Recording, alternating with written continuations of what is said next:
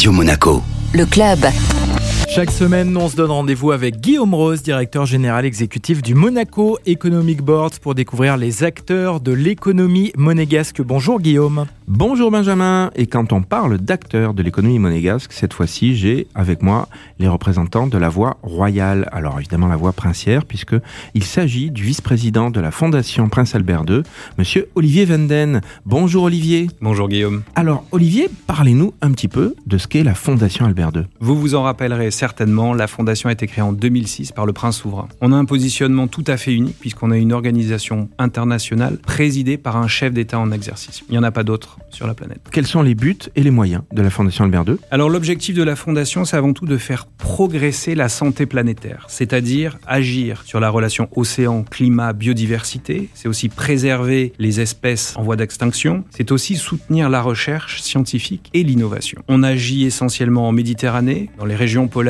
qui sont très affectés aujourd'hui par l'impact du changement climatique, et aussi et surtout dans les pays les moins avancés qui ont cruellement besoin de moyens humains et financiers. En termes de moyens, puisque vous me posez la question, on s'appuie sur un réseau d'une centaine de partenaires à l'étranger, universités, ONG bien évidemment, entreprises, et puis 10 bureaux de représentation dans le monde qui représentent le souverain et sa fondation. La Fondation Albert II propose des solutions aux entreprises, des solutions qui prouvent qu'il est très intéressant d'investir dans la Fondation Albert II. La plus-value de la Fondation, c'est bien d'allier de la philanthropie très traditionnelle en finançant des projets de terrain portés par d'autres ONG, mais c'est également co-créer des initiatives propres à la Fondation sur des sujets majeurs pour lesquels nous cherchons des opérateurs terrain, des bailleurs, et c'est là où les entreprises s'investissent davantage, s'appuient sur la crédibilité de la Fondation pour avoir plus d'impact. Je citerai parmi ces sujets d'intérêt majeur la conservation des forêts par l'implication des peuples autochtones, ou bien la lutte contre les pollutions plastiques et le développement des aires marines protégées, mais aussi la meilleure protection des régions polaires, justement compte tenu du rôle crucial qu'ils jouent dans l'équilibre climatique mondial. Deux autres points intéressants pour les entreprises. Nous jouons un rôle clé dans la mise en relation d'entrepreneurs, de fonds d'investissement, de banquiers et de philanthropes dans le cadre de la Ocean Innovators Platform que nous avons lancée en mars 2022 avec succès et qui a pour objectif d'accélérer et d'amplifier la mise en œuvre de solutions innovantes pour l'océan tout en s'assurant que ces entreprises soient créatrices d'emplois, créatrices de profits, créatrices de marge et qui ouvrent des voies à des nouveaux marchés à l'international très intéressants. J'en viendrai à mon dernier point d'intérêt pour ces entreprises également,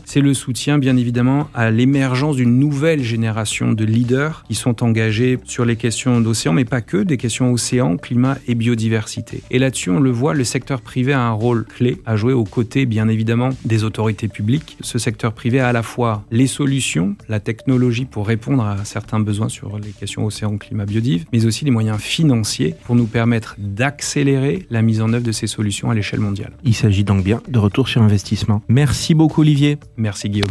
Le club Radio Monaco, avec le Monaco Economic Board, accélérateur de votre développement en principauté comme à l'international.